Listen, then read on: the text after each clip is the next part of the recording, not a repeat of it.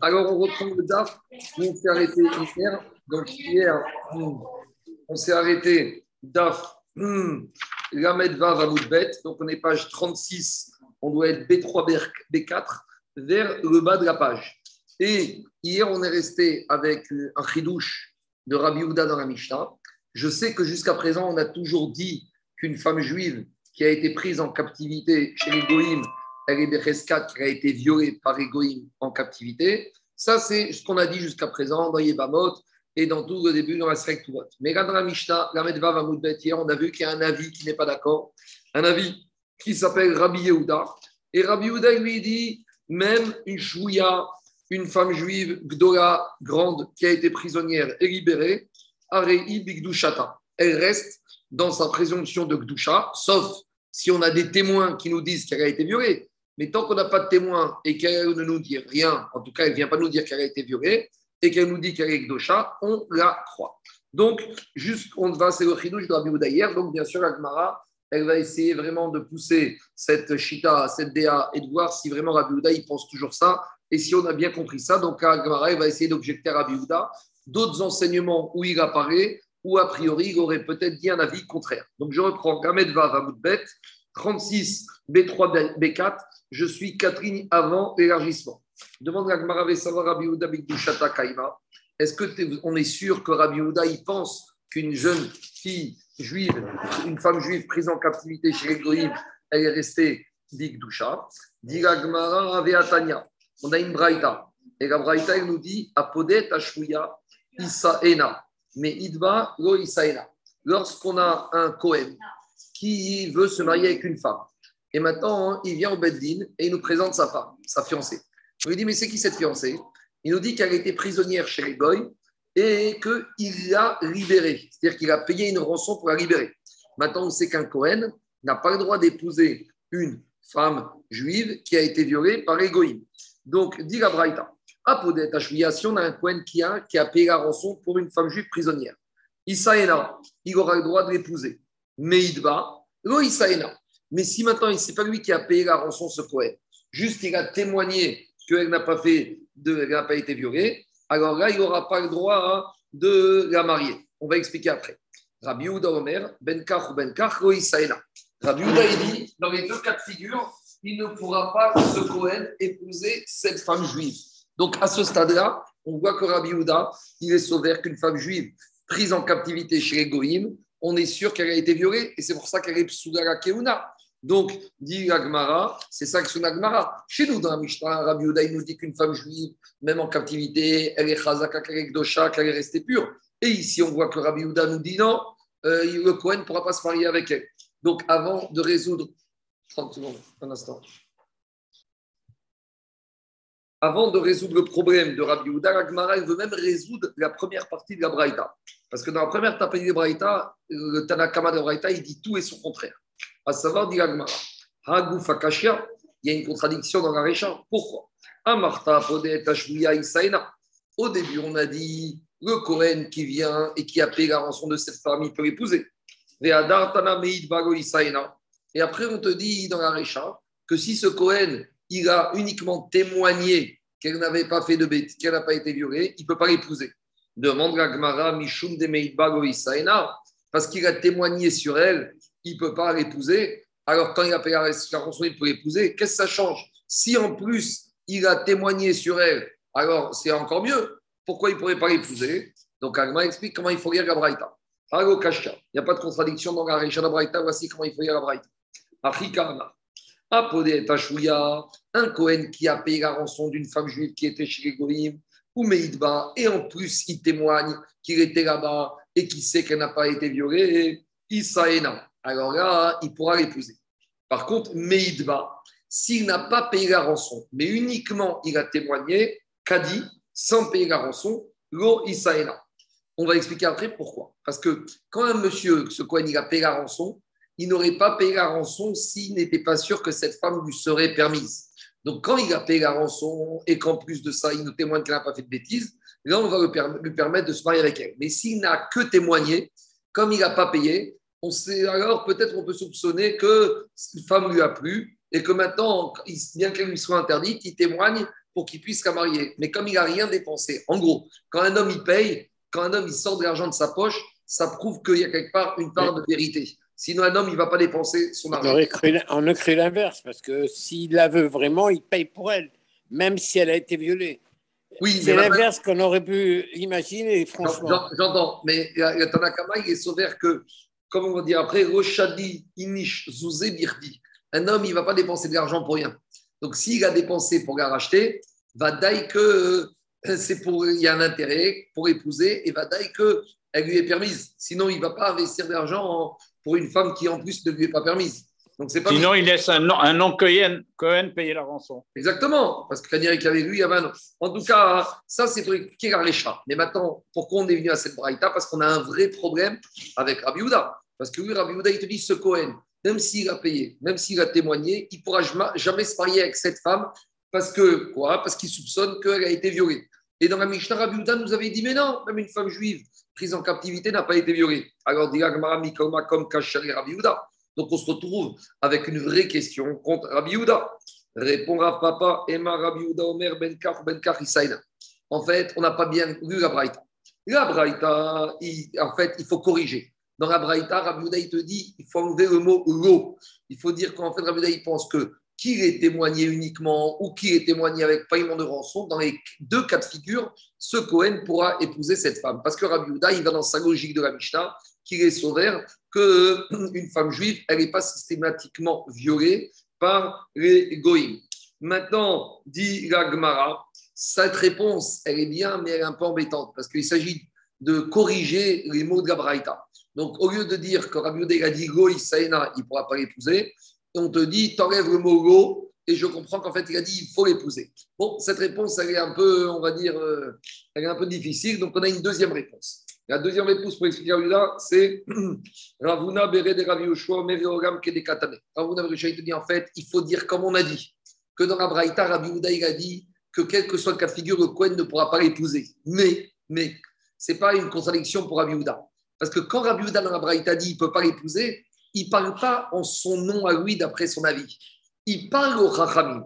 Et en fait, Rabbi Houda, il s'adresse au Chachamim, il leur dit comme ça. Rabbi il dit vraiment des Rabanan Kamareu. Rabbi Houda, en fait, il s'adresse au Chachamim, il leur dit comme ça. dit, moi, Rabbi Houda, si ça tient qu'à moi, je pense que quel que soit le cas de figure, que ce Kohen il est témoigné ou qu'il ait payé la rançon, il pourra l'épouser parce que Rabbi Houda, comme dans la Mishnah, il est sauvé qu'une femme juive Jusqu'à preuve du contraire, elle est Bigdoucha, même si elle était chez Egoïm. Mais Rabbi Houda, il leur dit à vous les Chachamim, vous les Chachamim, les divrés, les ditrou d'après vous, Benkar ou Benkar, loïsaena mibare. Mais d'après vous, qui suspectez qu'une femme juive, elle a été prise en captivité, elle a été violée, dans tous les cas de figure, le Cohen ne pourra jamais l'épouser. Allez au bout de votre logique. En gros, soit on pense qu'elle est Bigdoucha, soit on pense qu'elle n'est pas Bigdoucha. Donc, si vous, les pensez qu'elle n'est pas Bigdoucha, que le Cohen il est payé ou qu'il n'est pas, ou qu'il n'est pas payé, dans tous les cas de figure, il ne pourra pas l'épouser. Pourquoi? Parce que on doit suspecter qu'elle a été violée. Donc, en fait, Rabbi Houda, il n'a pas parlé en son nom. Rabbi Houda, il a parlé au nom des Chachamim. Il leur dit, je ne vous comprends pas, vous n'êtes pas cohérent. Si vous suspectez, quelle que soit la situation, que Cohen il ait payé la rançon de cette femme ou qu'il n'ait pas payé, qui témoigne, si vous suspectez qu'elle a été violée chez Elohim, alors elle est toujours interdite à ce Cohen. Et Rabbanan, qu'est-ce qu'ils vont répondre à ça?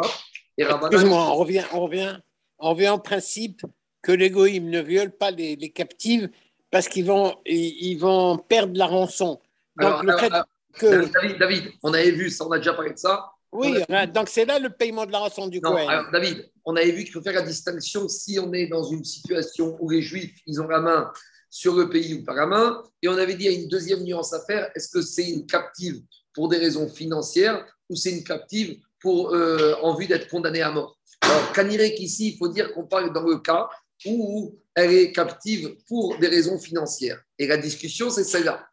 Quand c'est pour des raisons financières, Rabbi Houda dit elle est Bigdoucha, et Chachamim, a priori, te dirait que même pour des raisons financières, elle ne serait pas Bigdoucha. Mais en tout cas, Rabbi Houda, il dit Chachamim, vous n'êtes pas cohérent. Si vous êtes dans une logique, allez au bout de votre logique. Et quel que soit le problème, de ce Cohen, qu'il est payé ou pas payé, elle devrait lui être interdite. Et les Chachamim, qu'est-ce qu'ils disent? Verabanan, ils te disent Quand ce Cohen, il témoigne et en plus il a payé, là il peut l'épouser. Pourquoi? Comme on a dit. Un monsieur, il n'aime pas jeter son argent par la fenêtre. Donc ce Cohen, il n'aurait pas été payé en sachant que d'autres Israël auraient payé pour sa libération, s'il n'était pas sûr qu'il pouvait se marier avec elle. Donc, dans ce cas-là, le fait qu'il paye, qu'on sait qu'à nature d'un homme, c'est qu'il n'aime pas jeter son argent par les fenêtres, prouve finalement que c'est vrai et qu'il a vérifié, et en plus, il nous le témoigne, que cette femme n'a pas été violée. Contre, Khaïm vont te dire, Meidba Kedi, s'il a témoigné mais il n'a rien payé, donc comme là, il ne s'est pas saigné au niveau de l'argent, même son témoignage ne peut pas aller contre la Chazaka, les Khaïm pensent qu'une femme juive chez Grim, a été violée. Ego Isaïna, et il n'aura pas le droit de l'épouser. Ah, pourtant, il a témoigné. Ben, son témoignage, il peut être biaisé. Pourquoi? Shema Enav Natanba. On craint qu'en fait, cette femme lui est plus. Donc, comme on craint que cette femme lui est plus, donc par conséquent, on ne peut pas lui faire confiance. Et donc, c'est pour ça qu'il ne pourra pas l'autoriser. Donc, en tout cas, on a résolu cette première contradiction vis-à-vis de la position de Rabbi Yuda. On reste avec Rabbi Yuda de la Mishnah, qui est sauvé qu'une femme juive qui est prise en captivité chez Goïm, elle est. On continue à embêter Rabbi Yuda avec ce principe. Ramele Rav Papa Barshma et Rav. À nouveau, Bigdusha Kaime. Est-ce qu'on est sûr que pour Rabbi Yuda, une femme juive prise chez Goïm, elle est toujours Becheskat Bdosha Tania, on ramène une Tosefta qu'on a vue dans Nida. Alors, juste avant de continuer, je rappelle que dans Nida, on avait vu qu'à l'époque où les femmes, elles étaient Nida, comme de nos jours, mais elles manipulaient des, des des nourritures saintes. Donc, on a une femme, elle a vu du sang. Donc, maintenant, elle est impure. Maintenant, elle ne sait pas quand est-ce qu'elle a saigné.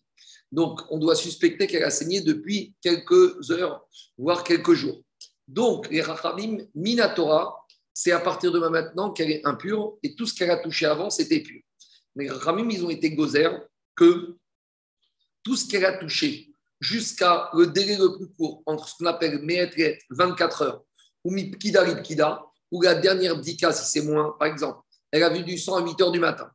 Alors, soit on va dire que tout ce qu'elle a touché comme tarot entre aujourd'hui 8 heures et hier 8 heures, tout ça c'est impur. Ou si elle a fait une Dika hier soir à 6 heures du soir, donc on va dire c'est uniquement ce qu'elle a touché entre 6 heures hier soir et 8 heures ce matin qui est impur. Ça, c'est une xéra que les Chachamim, ils ont fait pour la femme qui est Nida. Maintenant, la question qui s'est posée, c'est la suivante. On a une femme Goya qui s'est convertie au judaïsme. Et quelques minutes après s'être convertie au judaïsme, elle a vu du sang. Donc maintenant, une femme, Goya, elle n'est pas Nida quand elle est Goy. Donc celle-là, est-ce qu'on va dire, comme maintenant, il y a quelques heures, elle était Goya, donc ça ne veut rien dire de dire qu'elle est Nida depuis la dernière Bika ou depuis 24 heures, ou pas? On va dire une guillorette maintenant, elle est juive, si elle voit du sang, elle a même euh, le même régime qu'une femme juive normale. Alors, il y a une maroquette sur la chose. Dit comme ça la Braïta. Lorsqu'on a une femme qui s'est convertie et qui a vu du sang. Rabbi Omer Dayashata. Rabbi il te dit, comme elle est convertie? Et qu'avant qu'elle se convertisse, elle n'était pas Nida, donc maintenant je considère qu'elle est Tméa maintenant. Et tout ce qu'elle aurait touché avant n'est pas impur. Par contre, Rabbi aussi, Omer, Rabbi aussi, il te dit, il n'y a pas de différence entre la convertie et la femme juive. Si pour la femme juive, une femme qui a vu du sang, on est métaméa, rémafréa, le délai le plus court entre 24 heures et la dernière dika, alors la guillorette, ce sera la même chose. Rabbi aussi Omer, Areik et Choranashim, et elle va être rétroactivement impure le délai le plus court entre 24 heures et la dernière dika. Donc, ça, c'est la première partie de la Braïta sur une règle de Nida qui ne nous intéresse pas par rapport à notre sujet à nous. Ce qui nous intéresse maintenant, c'est la deuxième partie de la Braïta.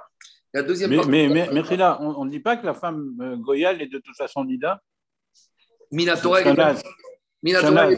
Minatora n'est pas Nida, c'est une Zera des Chachamim. Minatora, le dame d'une Goya, c'est comme dame Behema. Donc, Minatora, il n'y a pas de problème ici. Donc, pour Rabbi on n'a pas été jusqu'à lui donner le statut de la femme juive, il y aura deux statues, il y a la guillorette et la bat Israël. Et Rabbi aussi te dit, on fait une zéra, on l'a fait, maintenant elle est juive, elle est comme tout le monde. Mais je ne veux pas m'attarder parce que ça ne nous intéresse pas par rapport au sujet d'ici. Ce qui nous intéresse ici, c'est la deuxième partie de la Braïta. La deuxième partie de la Braïta nous dit, si maintenant cette guillorette, elle veut se marier après sa conversion avec un juif, est-ce qu'elle doit attendre un laps de temps pour se marier ou elle peut se marier immédiatement? Dit la Braïta,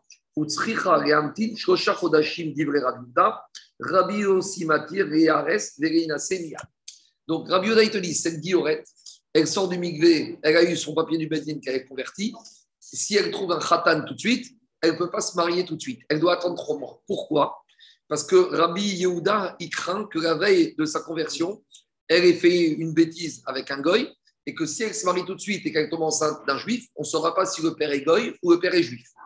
Et Rabbi aussi, il te dit non. Rabbi aussi, il te dit la guillorette, elle est convertie, elle peut se marier tout de suite, on ne craint pas qu'elle ait fait de bêtises avant. En tout cas, c'est quoi l'idée?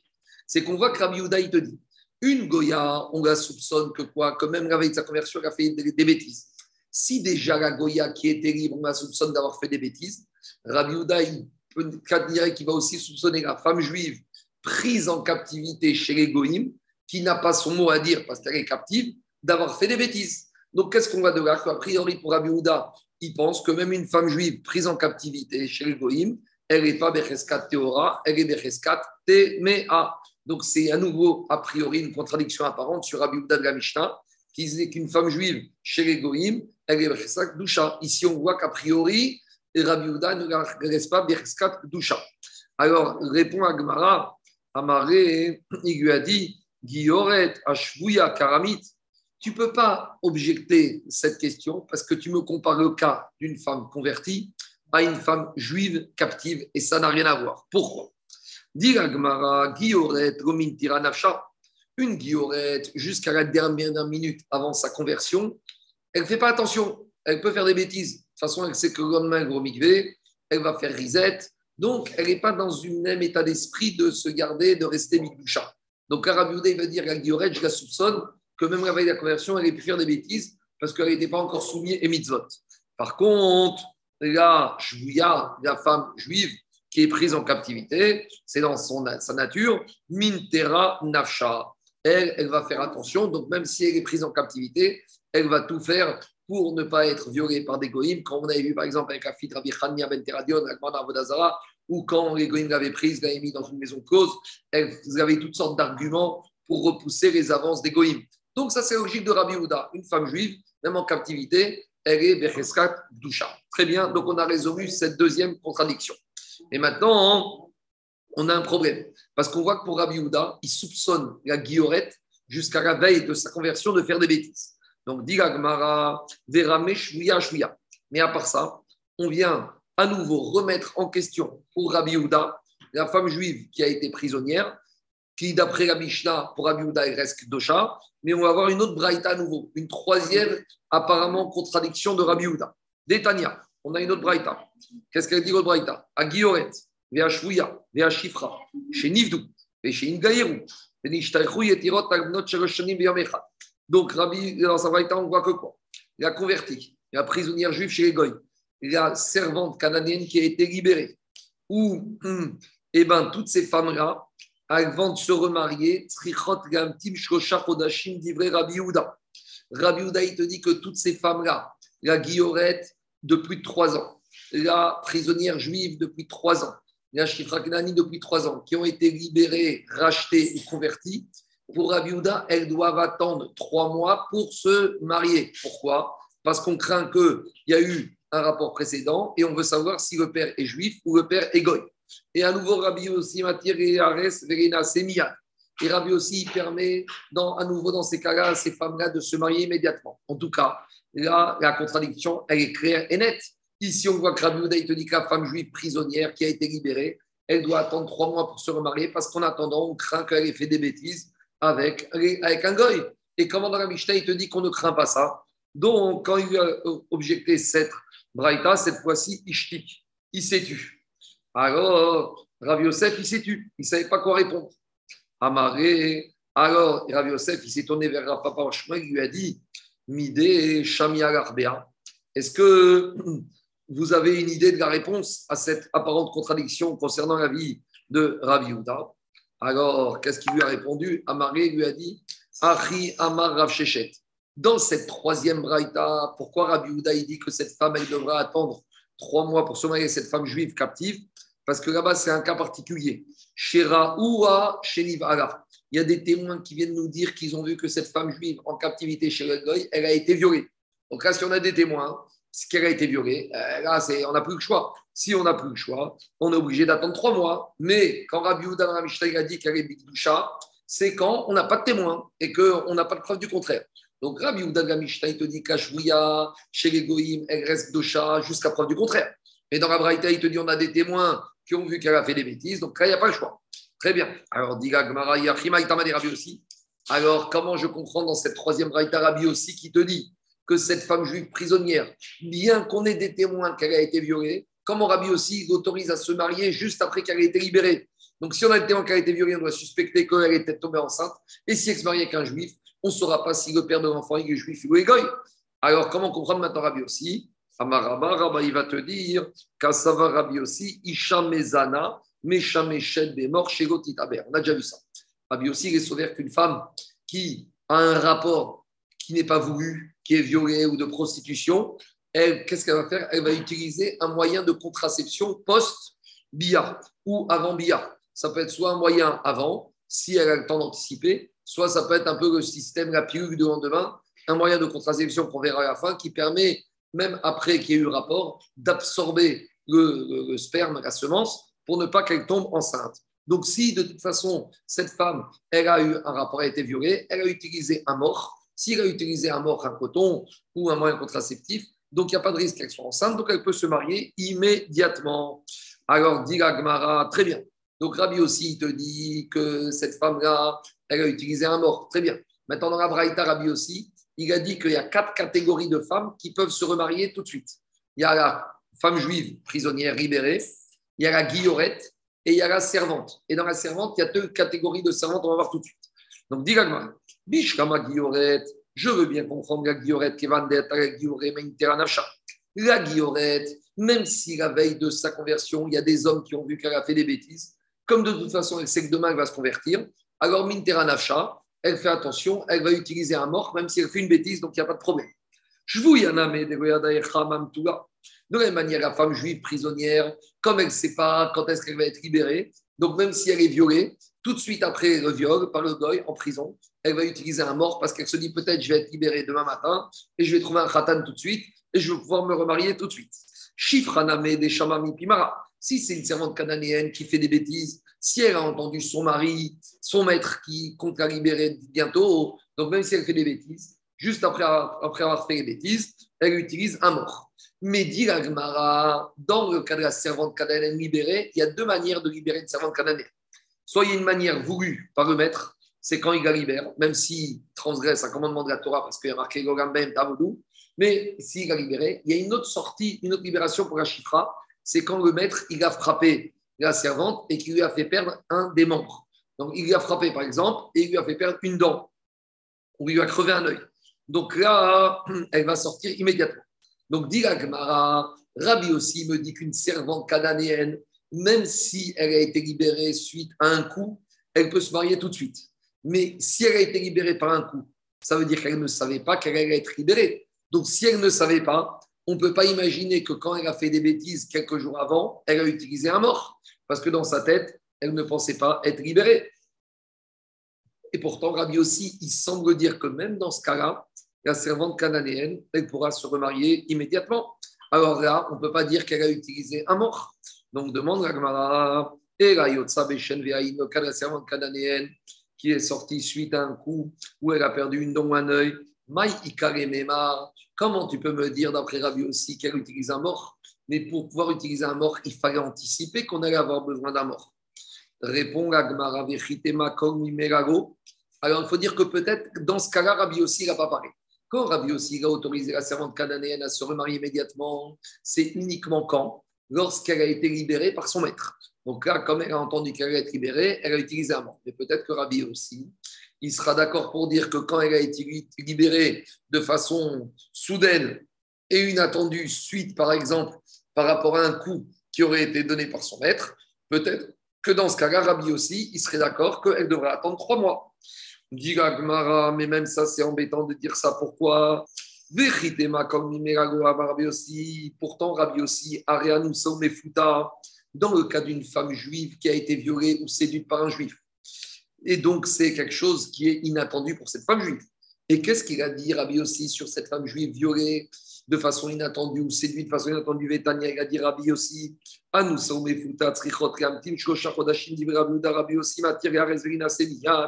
Rabbi aussi, il te dit qu'une femme juive qui a été violée ou une femme juive qui a été séduite, juste après, elle pourra se marier avec un autre homme.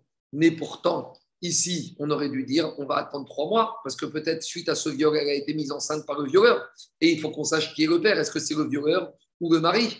Et un viol, c'est quelque chose d'inattendu. Donc, Rabbi aussi qui te dit qu'une femme, elle utilise un mort. Ça, c'est quand elle peut anticiper. Mais une femme qui a été violée, elle ne pouvait pas anticiper le viol. Donc, pourquoi Rabbi aussi te dit que malgré tout, on n'attend pas? Donc, c'est quoi Quelle est la pensée de Rabbi aussi? Et Rabba, Rabba, en fait, il te dit qu'on n'a pas bien compris c'est quoi cette histoire de mort? Kasava Rabbi aussi, Isha Mezana Mitapechet Rabbi aussi, il te dit, même s'il n'y a pas de mort, sans mort, une femme, après avoir eu un rapport, si elle ne veut pas de ce rapport, ou si elle ne veut pas tomber enceinte, elle a une possibilité d'Irashi Mitapechet. Elle se secoue, elle se retourne pour faire en sorte, elle se met debout pour faire en sorte que le Elle va sur le bidet. Je ne sais pas où elle va, mais en tout cas, elle va faire en sorte que la semence ne va pas accrocher l'ovule. Et donc, dans ce cas-là, elle ne tombera pas enceinte. Donc, Rabbi aussi, il te dit, même quand le rapport n'était pas prévu, anticipé, qu'il est soudain, comme dans le cas d'un viol ou d'une servante qui a été libérée de façon euh, inattendue suite à un coup du maître, la femme, elle a toujours une possibilité d'éviter de tomber enceinte, même s'il y a eu rapport. Et donc, par conséquent, Rabbi aussi, il te dit, je lui permettrai toujours de se marier juste après et je ne crains pas qu'elle soit enceinte. Très bien. Alors, si on dit qu'une femme qui a un rapport qu'elle ne veut pas tomber enceinte, elle peut l'éviter, alors pourquoi Rabbi, Oudi, pourquoi Rabbi Ouda, malgré tout, dans ces cas-là, il exige qu'elle doit attendre trois mois?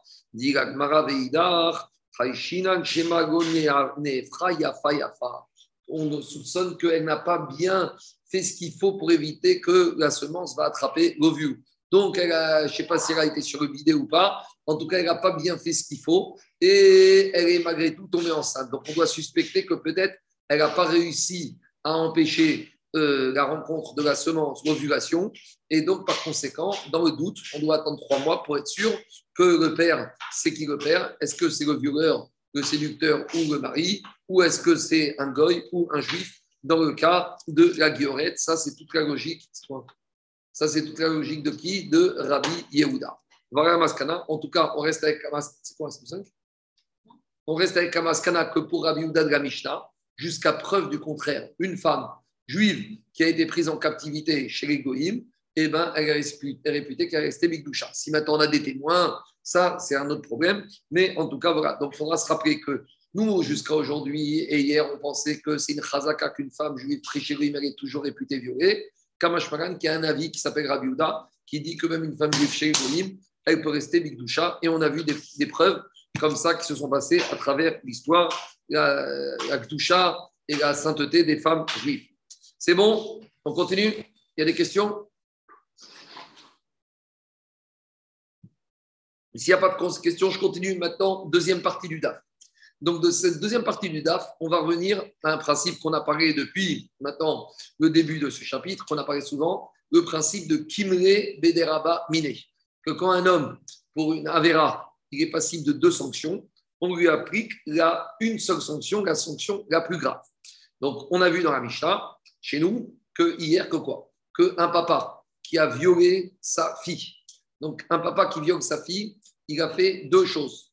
Il a transgressé le Issour à Rayot, d'aller avec sa fille, et le Issour d'aller avec sa fille est passible de Chayav Mita Bide Adam, une condamnation à mort par le Bedin terrestre.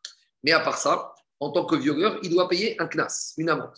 Donc, Kamishtel nous a dit ce papa violeur, il ne payera pas de knas parce que comme il est condamné à mort, donc c'est la peine la plus grave. Et d'où on a appris ce principe? Dans la Mishnah, on a cité un verset de la Torah. Le, cité de la Torah a, le verset de la Torah qu'on a cité, celui qu'on a parlé depuis quelques jours, c'est la Torah nous dit quand il y a un juif qui se frappe avec un autre juif. Et il y a un coup mortel qui est parti, mais le coup mortel, il est parti vers une femme enceinte qui passée par là. Alors maintenant, qu'est-ce qui se passe avec ce frappeur? Est-ce que ce monsieur qui a frappé est condamné au mort ou pas? Ou ça dépend. Dit la Torah, im ason iye, s'il y a eu sinistre, si la femme enceinte est morte, Anosh, s'il y a eu sinistre, il ne sera pas puni d'une autre punition. Donc, il ne devra pas payer l'argent. L'argent de quoi? L'argent du fœtus que la femme a fait une fausse couche qu'elle a perdu. Mais Veimgo a s'il n'y a pas eu sinistre, si la femme n'est pas morte, là, le frappeur devra payer la valeur économique du fœtus due à la fausse couche de la femme. En tout cas, on voit de là que quoi? Que s'il y a eu sinistre, le frappeur le condamne à mort et il est dispensé de payer. Donc voilà, donc on apprend de ce cas-là que lorsqu'un homme est passible de deux sanctions, on lui applique la plus sévère et la moins sévère, il en est dispensé. Demande Gagmara. Comment tu peux me dire que ce principe de Kimli on l'apprend d'ici de la femme enceinte? Pourtant, dans un autre endroit de l'Agmara, donc dans Yebamot et dans d'autres sugyot de l'Agmara connus, on apprend ce principe qu'on appelle la sanction plus grave d'un autre verset. Il y a marqué hum, dans la Torah,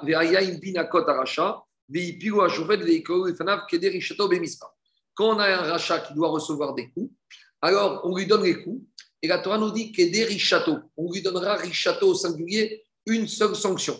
Donc si un monsieur il devait recevoir deux sanctions, le verset nous dit non, il recevra une sanction au singulier. Donc dit Agmara, on a déjà appris de ce verset-là, qui se trouve dans Kitetse, que quoi Que lorsqu'on a deux sanctions, on donne qu'une sanction la plus grave. Donc pourquoi on a besoin du passage du verset de la femme enceinte qui se trouve dans Mishpatim pour nous apprendre la même chose? C'est la question de l'Agmara.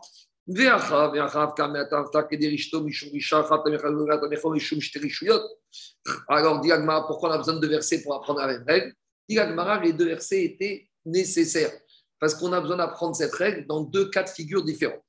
Mamon, mamon. Le verset sur la femme enceinte, c'est quand les deux sanctions, une des deux, c'est la mort, et la deuxième, c'est l'argent. Donc, pour nous apprendre qu'entre mort et argent, on donne que la mort. Et le deuxième verset, avec richato au singulier, c'est pour nous apprendre quand un monsieur est condamné et à l'argent et à Malkout, qui ne recevra que Malkout. Donc, on a besoin de deux versets pour ces deux cas différents, Mammon et Mita, et Malkout et Mammon. Mais dit on ne pouvait pas apprendre l'un de l'autre. Dit non, je ne peux pas apprendre l'un de l'autre parce qu'il y a des nuances dans chacune de ces deux situations. Explique Agmara. On avait besoin de ces deux versets, on ne pouvait pas apprendre un principe l'un de l'autre. Pourquoi? Si on avait appris que la mort et l'argent, j'aurais pas pu dire c'est pareil dans les coups et l'argent, on ne donne que les coups. Pourquoi? Parce que dans le cas de la mort, il y a une personne qui va mourir. Donc j'aurais dit, comme il y a une sanction très grave, alors on ne va pas lui appliquer, demander aussi de payer. Déjà, il meurt. C'est déjà assez lourd comme ça. Malkout ou Mamon, mais dans le cas des coûts et de l'argent où aucune, même les coûts, ça fait mal, mais c'est pas dramatique. J'aurais dit comme la sanction des coûts, elle n'est pas si sévère que ça, alors eux, ce rachat, on va lui demander aussi de payer. Avoir Malkout ou Mamon, Derika, Iboud Neshama, Imago. Donc c'est pour ça qu'on avait besoin d'apprendre aussi le cas de Malkout et Mamon. Inversement. Si on avait appris que Malkout et Mamon, j'aurais pas pu dire que c'est la même chose pour Mita et Mamon. Pourquoi Parce que j'aurais dit comme ça. Dans Malkout et Mamon, quand est-ce qu'on reçoit Malkout et Mamon Sur des fautes qui ne sont pas très graves. Donc j'aurais dit, comme c'est des fautes qui ne sont pas très graves, on ne donne qu'une sanction. Mais quand on arrive à deux sanctions, dont une des deux sanctions, c'est la mort, si une des sanctions, c'est la mort, ça veut dire que le monsieur, il a fait une faute grave. Par exemple, il a tué. Par exemple, il a fait Arayot. Par exemple, il a fait Avodazara. Donc, j'aurais dit là, la faute que ce rachat a fait, elle est tellement grave. Des Khamir Issouré. Et Mago, j'aurais dit que dans ce cas-là, ça justifie et d'avoir la mort et de payer. Donc, je ne pouvais pas apprendre Mita ou Mamon de Malkut ou Mamon. Donc, c'est pour ça qu'on avait besoin des deux versets pour nous apprendre que dans un verset, quand il y a Mita et Mamon, on ne donne que Mita. Et le deuxième verset, Kederi Château, pour nous apprendre que dans le cas où il y a Malkout et Mamon, on ne donne que, que Malkout et pas Mamon. Voilà le chidouche de la Gemara. Pourquoi on a besoin des deux versets? C'est bon? Je continue. Dit maintenant. Rappelez-vous, il y a quelques pages, qu'est-ce qu'on a vu? On a dit Rabbi Meir. Rabbi Meir, on a vu plus haut dans le Daf Kamet que pour Rabbi Meir, quand une personne est passible de coûts et de payer pour une même action, pour une même avéra, il reçoit les deux. C'était quoi? On a expliqué Rabbi Meir, il s'ouvert quand un homme il viole une femme juive, non seulement il doit être frappé parce qu'il a blessé un, juif, une juive, et à part ça, il doit payer le knas d'avant. Donc si maintenant Rabbi Meir est sauvé quand il y a Malkout et Mammon, on donne les deux, Qu'est-ce que Rabbi Meir va faire du verset de Kederi Château Ça ne lui sert à rien, a priori. Ou Rabbi Meir Tarteramari Pourquoi, à quoi ça va lui servir le deuxième verset de Kederi Château Dit il en a besoin pour une troisième configuration. Jusqu'à présent, on a parlé de Mita et Mammon, et on a parlé de Mammon et Malkout. Mais il y a une troisième configuration. C'est quoi? C'est Mita et Malkout. Prenez un cas où un monsieur, il doit être passible et de recevoir des coups et de recevoir et d'être condamné à mort. Alors, est-ce que je vais dire que et je lui donne les coups et après je le tue ou je vais dire non, je ne fais faire que le tuer Donc, dit Agmara pour Rabbi on a besoin de ce deuxième passage pour nous apprendre que dans le cas de Mita et Malkout, on va lui donner que la mort, on ne va pas le frapper. Chada bemita ou mamon, le chada bemita ou Malkout. Dit Agmara à nouveau, pourquoi on a besoin de deux versets pour Mita et Mamon et Mita et Makut, on ne pouvait pas apprendre l'un de l'autre. Dit non, on ne pouvait pas apprendre l'un de l'autre. Outricha, on pourquoi on ne pouvait pas apprendre l'un de l'autre? Mita ou Mamon, parce que si j'avais dit Mita ou Mamon, alors j'aurais pas pu apprendre Mita ou Makut. Pourquoi?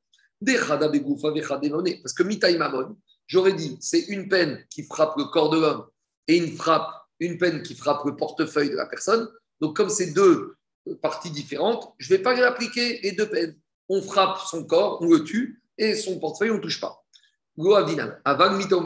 Mais si un monsieur était passible de la mort et des coups, j'aurais dit de toute façon, Deidi Veidi Begouffé, j'aurais dit, tu sais quoi, euh, les deux, et les coups et la mort. Un châtiment corporel. C'est un châtiment corporel. Et Mami Tarirtaou, Benavidbe, j'aurais dit de toute façon, tu vas d'abord le cogner, et le cogner, c'est le début de la mort et tu vas commencer par bien le frapper, et après tu vas l'achever. Donc, commencer la mort en donnant des coups, ça revient au même neige, ça revient à la même punition. Donc, j'aurais dit dans ce cas-là, j'applique les deux. Kamash que j'ai besoin d'un verset Kediri Château pour me dire non, que Mita.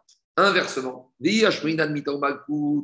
si on avait enseigné ce dîner-là que pour la et les coups, j'aurais dit, tu sais pourquoi là-bas tu donnes pas les deux châtiments, des tartés, des bouffées, parce que j'aurais dit, je ne vais pas châtier deux fois la personne sur son corps.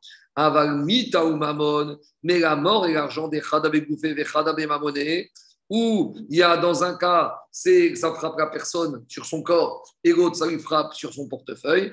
Et mana j'aurais dit, bon, bah là, c'est deux choses différentes. Le monsieur, il va payer, et après, on va le tuer. Donc, Kamash sera que, à nouveau, le verset de la femme enceinte, que je ne donnerai pas Mita et Mamon, que je ne donnerai que Mita. Donc, même pour Rabbi on avait besoin des deux versets pour apprendre que Mita et Mamon, on ne donne que Mita, ou que Mita et Malkout, on ne donne que Mita. Donc, au final, on a trois configurations. Mamon, hmm, Mita, où on ne donne que Mita. Mita et Malkout, on ne donne que Mita, d'après Rabbi Meir. Et on a aussi Mamon et Malkout, où, à part Rabbi Meir, tout le monde est d'accord qu'on ne donnera que Malkout. C'est bon? Voilà la maskana d'Agmara, pourquoi on avait besoin de tous ces dîners. Maintenant, Agmara, c'est bon C'est clair c'est pas compliqué. Il y a des questions? Non, c'est bon, c'est bon. Je continue. Maintenant, Agma, te dit peut-être que ce principe qu'on donne la peine la plus sévère, on, a, on aurait pu l'apprendre d'un troisième verset. Et donc, la question de d'Agma va être dire à quoi sert ce troisième verset duquel on aurait pu appliquer ce principe, apprendre ce principe de Kimre Miderabamine. C'est quoi ce troisième verset? Ce troisième verset hmm, se trouve dans Bamidbar, là-bas, par rapport au cas d'un meurtrier il y a marqué dans la Torah Vego tikru kofer les nefesh rotseach asher urasharamut kimot yumat. Donc là-bas, ce verset, il parle de quoi? Il parle d'un meurtrier qui a tué un homme. Et donc la Torah nous dit ce meurtrier, tu ne pourras pas lui prendre de l'argent pour expier sa faute de meurtre, car il doit mourir. Donc, a priori, le pshat veut te dire qu'un meurtrier, il n'a pas à payer, puisqu'il va mourir.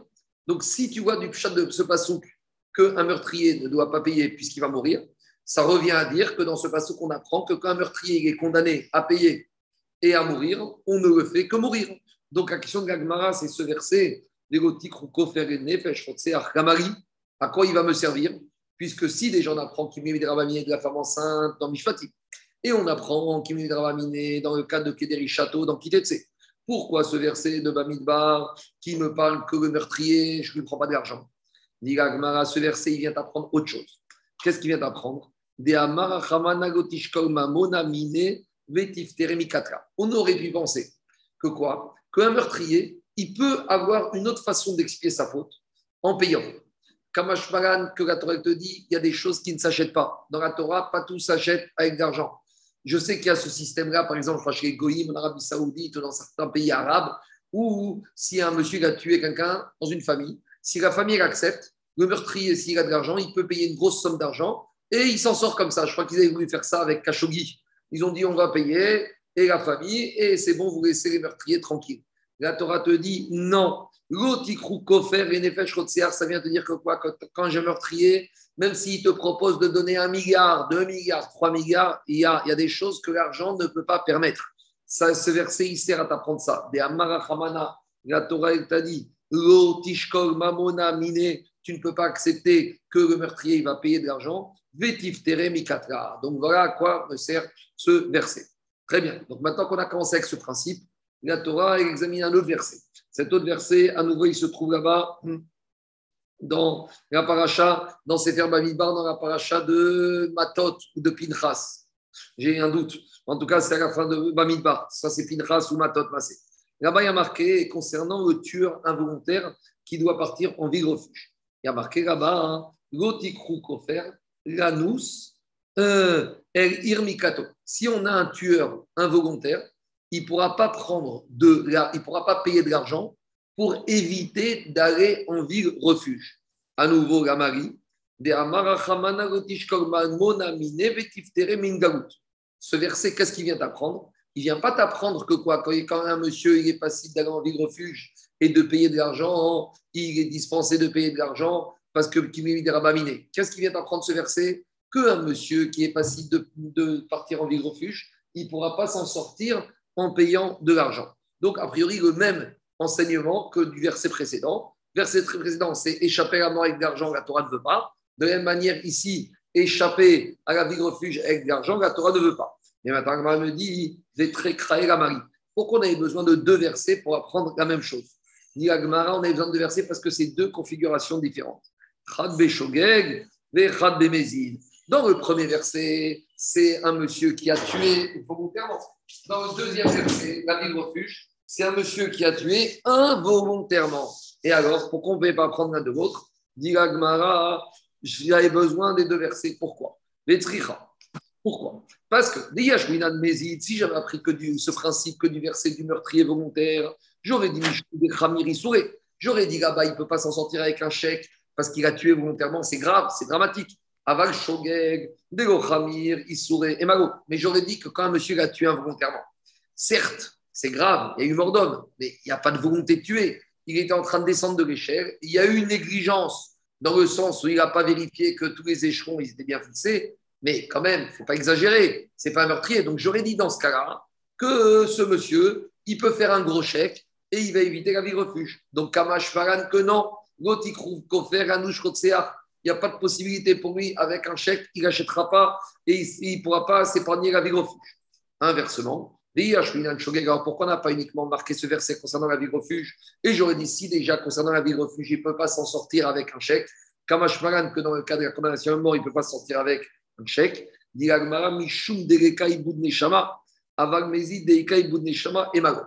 comme ça.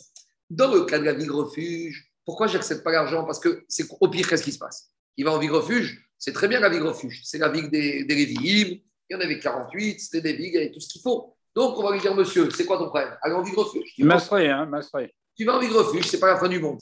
Mais j'aurais dit que dans le cas où il y a un juif qui a tué un autre juif, où il est condamné à mort, on aurait pu imaginer une sorte de Veit Sigouaïda. On sait que on doit tout faire pour sauver la vie d'un juif. Donc j'aurais dit comme ça ici. Certes, c'est un meurtrier, Certes, il a tué volontairement, mais bon, maintenant, peut-être qu'il va faire tchouva. Donc, peut-être je peux essayer de sauver la vie d'un juif. C'est une sorte de veit Et qu'en plus, il est prêt à sortir un gros chèque. Alors, je vais accepter ça. Kamash Maran, que non, il y a des choses qu'on n'achète pas dans la Torah. La Torah, elle n'a pas de prix. D'accord? Il n'y a pas un chèque et je m'en sors. Dans ce cas-là, Véro Tikrou Kofer, il n'y a pas de possibilité. La la seule possibilité, c'est de mourir. Donc, on avait besoin de ces deux versets pour m'apprendre ce principe qu'avec son carnet de chèques, on peut ni échapper à la condamnation à mort, ni échapper à la ville refuge. C'est bon? C'est clair? Paracham Masré. Hein. Parachat quoi? Massé Marco, Merci, ouais. Oui, j'ai tu entends là? Je sais pas si- Ouais. Oui, je veux dire, c'est- quand tu dis c'est la ville des, des mais en fait, euh, il n'y a pas, je veux dire, Je n'ai pas compris. C'est un Lévi qui veut savoir où, où il peut racheter des, des appartements. Là. Qu'est-ce que euh, tu pas que des Jacob livres. J'ai pas compris. Attends, attends une seconde, je le wifi, il n'est pas bon. ici. Oui, je disais, euh, quand on dit la, la ville, les Lévis, on, a- on avait donné ces villes de refuge aux Lévi'im. Oui, oui. Et, mais, mais quand on dit on leur a donné, c'est-à-dire en tant qu'ils possédaient ces villes de refuge, et c'est eux qui accueillaient les meurtriers? Et c'était les villes qui appartenaient aux Lévi'im, mais c'était des villes refuges, où dedans il y avait les meurtriers. Quel est le problème Non, c'est-à-dire euh, il n'y a pas que a pas des Lévis qui habitent dans ces villes de refuge. Non, il y avait aussi d'autres habitants. Il y avait aussi des meurtriers. Il y avait, il y avait aussi d'autres habitants. hein. Il y avait des gens Mais qui. elle leur appartenait. Elle leur appartenait, c'est juste la possession, la possession des terres. C'est pas que des Lévi'im, il y avait des Israël, il y avait des Kohanim, et il y avait des meurtriers. Oui, Marco, on dit qu'il y a quand même euh, le, Rov, c'est complètement des Lévi'im. Hein. d'accord, d'accord, mais c'est pas que c'est pas que des était Lévi'im. propriétaire du foncier, C'est la seule chose- les seules choses qui appartenaient aux Lévi'im. Vous n'avez pas de, de, de, de parcelles en Israël. On leur avait donné ces Oui, mais, oui, mais, oui, mais en, en- en Israël, ils ne pouvaient pas acheter une maison, etc. hein. D'accord, mais Israël pouvait habiter là-bas. Oui, ils pouvaient louer, Ah. mais ils ne pouvaient pas avoir. Louer. C'était Louer, vraiment louer. des villes. des villes. Alors, Et, et- et ils avaient le parking périphérique. On continue. Il y avait, il y avait un espace vert dehors. On continue. La Gemara maintenant elle ramène un verset de la Egla Arufa. C'est quoi la, euh, euh, Non, la Mechia. Encore, pas encore. On continue avec un autre verset. Il y a un autre verset là-bas, il parle de quoi? Après avoir parlé du verset du meurtrier. Marco, Oui, Marco, tu, tu sais, tu sais pourquoi je dis ça? Parce qu'en en, en fait, on, on le voit dans ma cote, et, et je crois qu'il y a une question qui se pose par rapport. Euh, en fait, il n'y avait que des Lévi'im et que des, des, des, des, des tueurs Béchogeg. Bon, bon, on verra ça. C'est pas, c'est, je- c'est, c'est pas, c'est pas une maintenant. Peut-être. Non, non, parce que ça me revient là, c'est pour ça. Je, D'accord. désolé d'interrompre, mais. Nous, aujourd'hui, ce qui nous intéresse, c'est ce principe qu'avec de l'argent, on ne peut pas, euh, un, meurtrier involontaire ou un meurtrier volontaire, il ne peut pas s'en sortir avec un chèque. En tout cas, Ah, non, continue, d'accord. continue l'Agmara. Après ce verset qui nous dit ça, justement, que quand il y a eu un meurtrier, il doit payer soit avec la mort, soit avec un refuge. Le verset là-bas dans Massé continue et dit Veata tevaer Adam anak. Non, j'ai sauté une page, une ligne. Aretz lo Adam asher shofarba kim bedam shofro. Continue. La Torah dit. Et quand il y a eu un meurtre, ce sang versé ne pourra être expié par la terre que avec du sang versé. C'est-à-dire qu'à nouveau, la Torah, elle te remet une couche que quand il y a eu un meurtrier, un monsieur qui a tué un autre homme, la seule possibilité pour expier ce meurtre, c'est que le meurtrier, il meurt. Donc, à nouveau, la Marie, qu'est-ce que vient me dire la Torah? Qu'un meurtrier, il ne peut pas s'en sortir avec un chèque? On l'a déjà appris du passage précédent. Donc, qu'est-ce que la Torah me remet une couche avec ce verset pour me dire que lorsqu'il y a eu mort d'homme, la seule manière d'expier la mort de cet homme, c'est que le meurtrier soit tué. À nouveau, pourquoi la Torah me redit ça? On l'a déjà vu. On a besoin à nouveau de ce verset, il n'est pas superflu pour apprendre un autre relatif à ça. Comme a dit la Tarfa, Egla. Donc c'est le din de Egaroufa. Egaroufa, on apprend là-bas dans la paracha de Kitetse, c'est quoi? Lorsque entre deux villes, on a trouvé le cadavre d'un juif mort et on ne sait pas qui l'a tué. Alors les Ekenim devaient venir et mesurer à quelle distance de la ville la plus proche se trouve ce meurtrier, ce, ce corps mort. Et après, qu'est-ce qui se passe? Les habitants de cette ville devaient amener une génisse qu'ils allaient décapiter. Et ça allait être la capara. Mais tout ça, c'est parce qu'on n'avait pas trouvé le meurtrier. Si on a trouvé le meurtrier, il n'y a pas de Egar Donc maintenant, qu'est-ce qui se passe? On a fait une recherche de meurtrier, on n'a pas trouvé, donc on amène la génisse, on la décapite. Très bien. Alors maintenant, demande Gabraïta, si maintenant, après avoir décapité la génisse, les policiers, ils ont, ils ont continué l'enquête, et après, ils ont trouvé quoi? Et ils ont trouvé Nimtsa Aoreg. Ils ont, ils ont trouvé le meurtrier. Donc maintenant, ils ont trouvé que le monsieur, c'est qui le meurtrier? C'est un cold case résolu, quoi. Maintenant, ils ont trouvé le meurtrier. Donc, on pourrait dire, maintenant qu'ils ont trouvé le meurtrier, c'est vrai qu'ils l'ont retrouvé. Mais comme on a déjà fait décapiter la génisse, alors le meurtrier, peut-être qu'on ne va pas le tuer. Je ne sais pas ce qu'on va lui faire, mais peut-être qu'on va dire que maintenant, ce meurtrier, il n'y a pas besoin de le tuer. Et c'est ça que dit la Torah chez Nehemar. Alors, Mina Inchen Potrinoto, pas du tout. Même si on a déjà décapité la génisse, ce meurtrier, tu dois le tuer. D'où je sais, grâce à ce verset, chez Nehemar, que maintenant la terre n'aura pas de tranquillité tant que ce meurtrier n'aura pas été tué. En gros, la Egarofa, c'est une sorte de Hacham. Je dis, ça ressemble un peu. C'est quoi l'idée? On a vu qu'un monsieur fait une faute, il ne sait pas s'il a fauté ou pas, il amène un Hacham en attendant que. Et si après il apprend qu'il a fauté, il doit amener un Korban Khatat. Donc de la même manière ici, quand on a un cadavre mort et on ne sait pas qui l'a tué, alors en attendant, on fait une kapara avec Aïga Si on ne trouve jamais le meurtrier, ben, on aura une kapara avec. Mais si on trouve le meurtrier. Une mesure suspensive. Maintenant, il faut faire la kapara et ce verset me, me, sert à ça. Continue la Torah Mais juste après, et à Garoufa, on continue avec un autre verset qui dit et maintenant tu dois faire disparaître Adam Anaki Mikirbecha. Tu dois faire disparaître le meurtrier qui a versé du sang propre, du sang pur. Donc, à nouveau, ce verset, qu'est-ce qu'il vient me rajouter? On a déjà vu avant que le meurtrier, on doit le tuer, même si on l'a trouvé après Garoufa. Donc, qu'est-ce que la Torah me remet une couche? Juste après la paracha de Garoufa, on me remet une couche pour me dire que la personne qui a versé du sang pur doit disparaître, doit être, exécutée. La Marie, qu'est-ce que vient apprendre ce verset Dit il vient pour m'apprendre un autre din. Quel din? Lire Tania comme. D'où je sais que tous les condamnés à mort par l'épée, le coup que l'épée va porter à ces condamnés à mort doit se faire au niveau du cou et pas au niveau du cœur ou des jambes ou je ne sais pas, ou d'un autre organe vital. Donc, explication. Non, mais pas de la nuque. On sait qu'au niveau de la Torah, il y a quatre sortes de condamnations à mort, d'exécution pour les peines de mort. Il y a skira, pas et reg, machenet.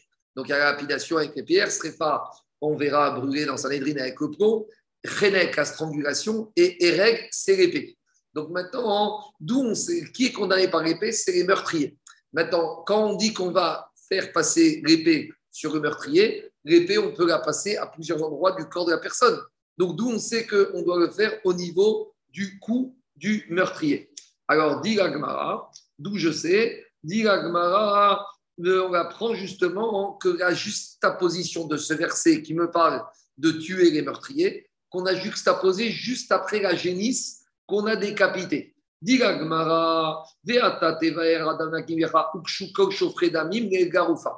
a mis à côté de la paracha de la génisse décapitée tous les meurtriers. Pour nous dire quoi? De la même manière la génisse, on la décapite au niveau du cou. De la même manière que tous les meurtriers, l'épée, on va leur passer au niveau du cou. Très bien. Mais maintenant, au niveau du cou, il y a deux manières de passer l'épée. Il y a soit passer l'épée côté nuque, côté Oref, ce qu'on appelle Arifa, une décapitation, système Daesh, soit il y a passé l'épée au niveau de la gorge, d'accord Comme la Shrita. Alors, dit si à partir. Non, non, Daesh, il fait Shrita. Hein.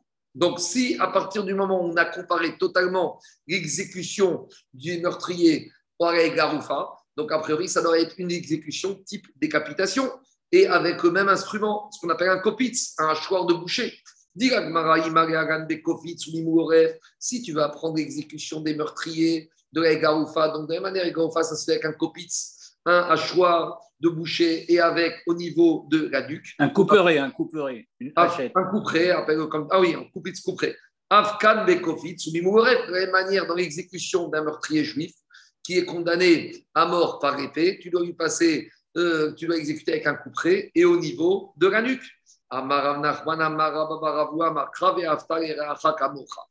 Explication, même dans la mort, même quand tu exécutes ton frère juif, tu dois respecter la mitzvah de tu aimeras ton prochain comme toi-même. Et donc, même dans la mort, on doit faire en sorte de lui choisir une mort la plus douce possible. Or, la plus possible, c'est la plus rapide possible.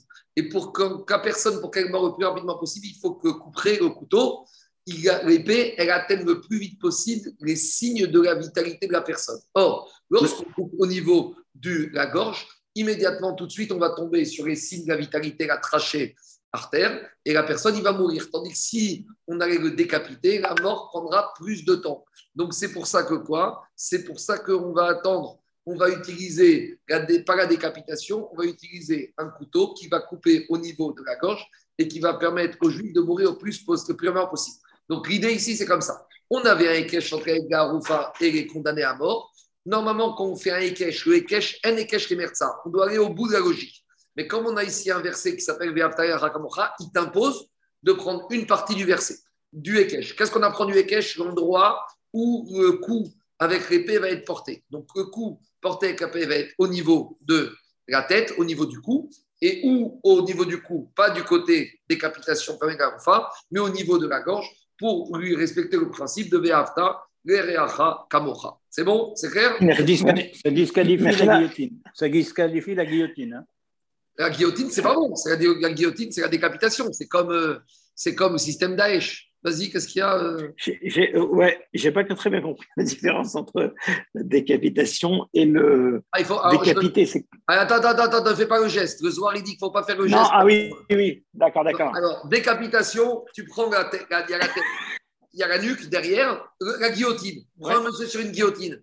Tu l'allonges. Ouais.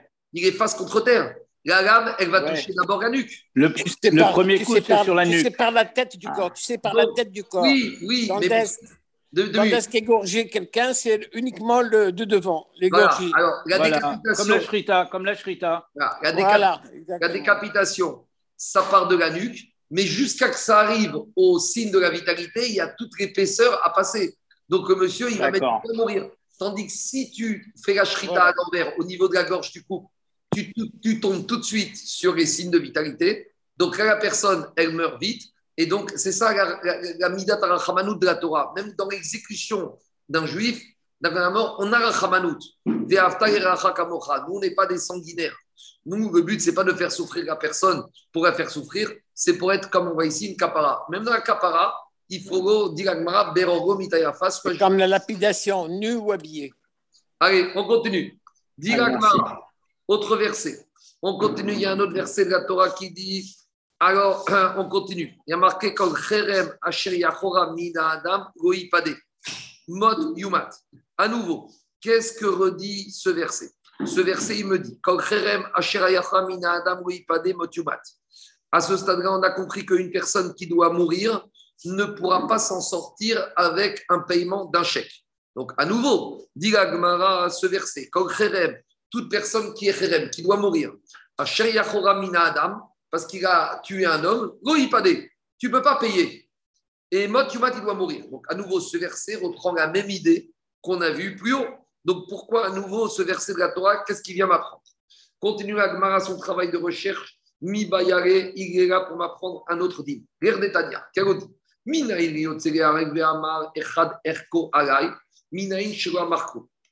Pour apprendre le dîme suivant. On sait que dans la Torah, dans la paracha de Bechukotai, on a appris le, paracha de Béhar, on a appris le de c'est une sorte de neder. C'est une personne qui fait le vœu de donner une valeur fixe d'un homme. Donc, on avait vu, il y a quatre catégories. De, il y a homme-femme et il y a quatre âges différents. Donc, si par exemple, Reuven, il a dit, je donne le Erer de Shimon. On va voir Shimon, quel. Et on va voir dans la Torah, c'est quoi la somme fixe forfaitaire prévue par la Torah pour payer par rapport à cette catégorie d'âge pour un homme. Donc maintenant, qu'est-ce qui se passe? Il y a Réhouven, il est dans, dehors et il voit Shimon, un condamné à mort qu'on amène pour exécuter. Et lorsqu'il voit Shimon qu'on amène pour exécution, il dit Erko Alay, la valeur de Shimon, je prends sur moi de la donner au Beth. Alors, qu'est-ce qu'il dit la Braïta? Un monsieur qui a dit ça, d'où je sais qu'il n'a rien dit, chez Nehemar Kol Asher Yachoram, Mina Pade. Ça veut rien dire, parce que cet homme, il est mort, il n'a pas de valeur. Donc quand je dis, je donne ce RR de ce monsieur, Goïpadé, ce Réhouven qui a fait ce vœu, il ne devra pas payer quoi que ce soit, parce que la Torah a dit, si tu veux faire un chérem, tu veux faire un don, parce que chérem, c'est aussi un don, en se basant sur ce monsieur qui, est qui va mourir dans quelques minutes, Goïpadé, il n'y a aucune valeur. Donc voilà à quoi me sert ce verset. Maintenant, on continue la Gemara. Minaïn, euh, dit la Gemara, si maintenant Réhouven est rentré dans le tribunal et avant que Shimon soit condamné à mort, Réhouven, il a dit Je donne la valeur de Shimon. Donc à ce moment-là, Shimon n'était pas encore un homme mort. Donc dans ce cas, est-ce que Réhouven devra honorer son don? Dit Mina Adam, Vero Kol Adam. Donc dans la Torah, il est marqué Mina Adam. Donc ça veut dire quoi? Mina Adam, Vero Kol Adam. Ça veut dire que c'est uniquement dans le cas où le monsieur est déjà condamné à mort que ça n'a aucune valeur. Mais si Réhouven a fait le vœu de donner la valeur de Shimon avant que Shimon soit condamné à mort, dans ce cas-là, le RR, il a une valeur. Demande ben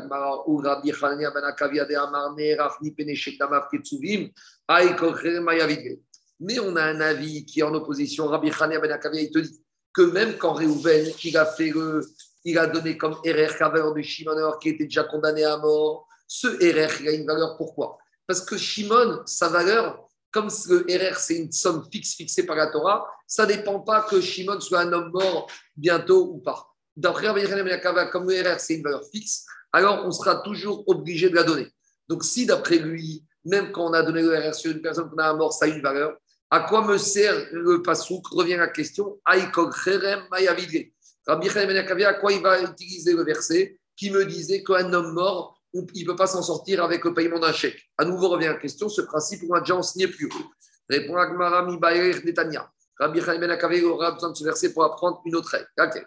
Comme on a dit Rabbi Shmer Ben Oshir Rabbi Chaim Ben Omer Refi Shimatzinu Matim Bide Shamaim Shinotnim Baem Mamon Umit Kaper On a trouvé des cas de situation où un homme qui était condamné à mort, Mina Shamaim. Par exemple, c'est quoi le cas?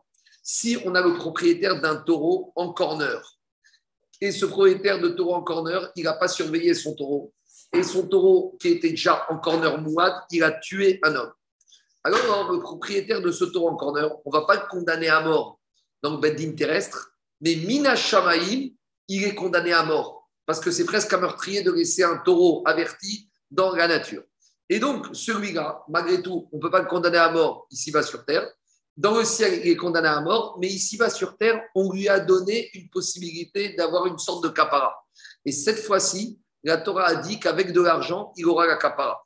Comment Il y a marqué dans la Torah, hein, dans ce cas-là, maon mit Il pourra donner l'argent et avoir sa capara. comme il y a marqué dans la Torah.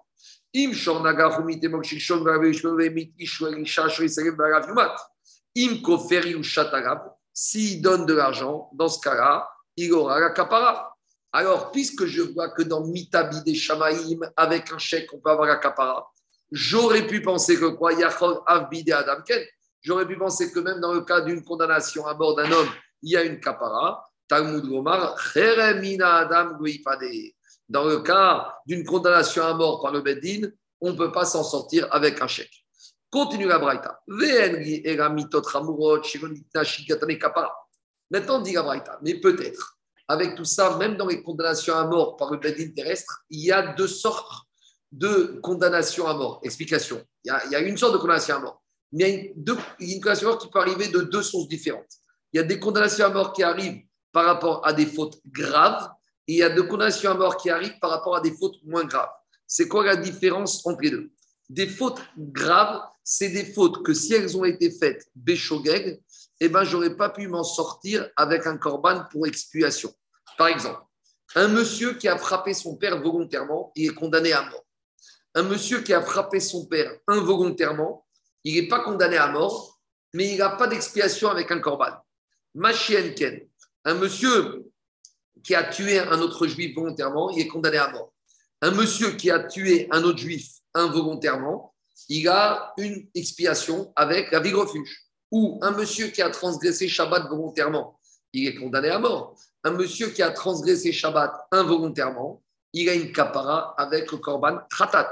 Donc j'aurais dit comme ça. J'aurais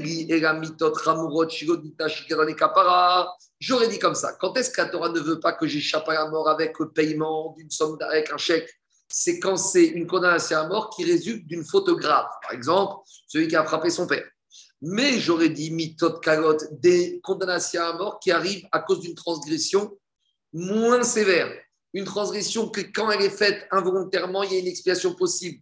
Donc j'aurais dit quoi? Minaïn, peut-être dans ce cas-là, un chèque aurait pu me permettre d'éviter la condamnation à mort. Talmud Gomar, Non, la Torah me dit Kol Dans le cas d'une condamnation à mort, même si c'est condamnation à mort pour une faute qui, entre guillemets, est moins grave, on ne peut pas y échapper avec un chèque.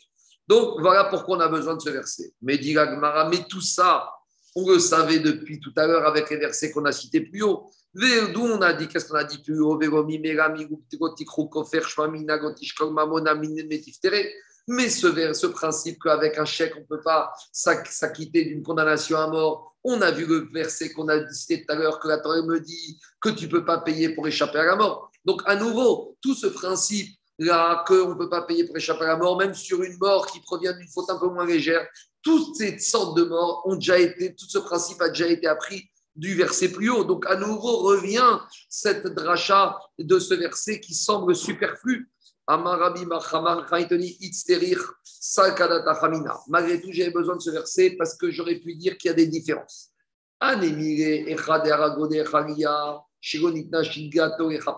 J'aurais dit dans le cas où le monsieur a tué dans un mouvement ascendant ou quand on tue involontairement dans un mouvement ascendant, alors il n'y a pas de ville refuge possible. Il n'y a pas de capara. Donc j'aurais dit dans ce cas-là, avec un genre, je peux vraiment sortir. Aval, Arago, Derech Mais j'aurais dit que dans le cas où il a tué de façon involontaire des Nitna, Shigato et Kapara, il y a une capara avec un ville refuge, Ema, Nishkolma, Mona, Mine, je dis que peut-être dans ce cas, comme tu vois que dans le cas d'une meurtre involontaire, il y a une capara avec un de refuge, j'aurais pu dire que dans ce cas-là, je peux m'en sortir avec un carnet de chèque. Kamash Maran, que du verset comme Kherem, que là, ce passage qui trop pour vous dire que même dans le cas d'une mort, d'un meurtre involontaire dans un mouvement descendant, avec un chèque, je ne pourrais pas m'exonérer de partir en ville refuge. Donc voilà pourquoi on a eu besoin de tous ces versets pour m'apprendre dans toutes situations différentes, que ce soit le meurtre volontaire, le meurtre involontaire, ou des meurtres ou des condamnations à mort à cause de fautes plus ou moins légères. Dans tous ces cas de figure, la Torah vient me mettre en garde qu'avec un chèque, on ne peut pas s'exonérer de toutes ces fautes. Amen, Amen. Donc je m'arrêterai pour aujourd'hui. La suite du DAF, vous le trouvez sur le site, c'est le DAF de demain Shabbat. Donc euh, voilà, donc ceux qui veulent le préparer cet après-midi ou demain soir. Et on se retrouve les dimanche matin à la même heure, comme d'habitude. C'est bon? Merci beaucoup. Merci beaucoup.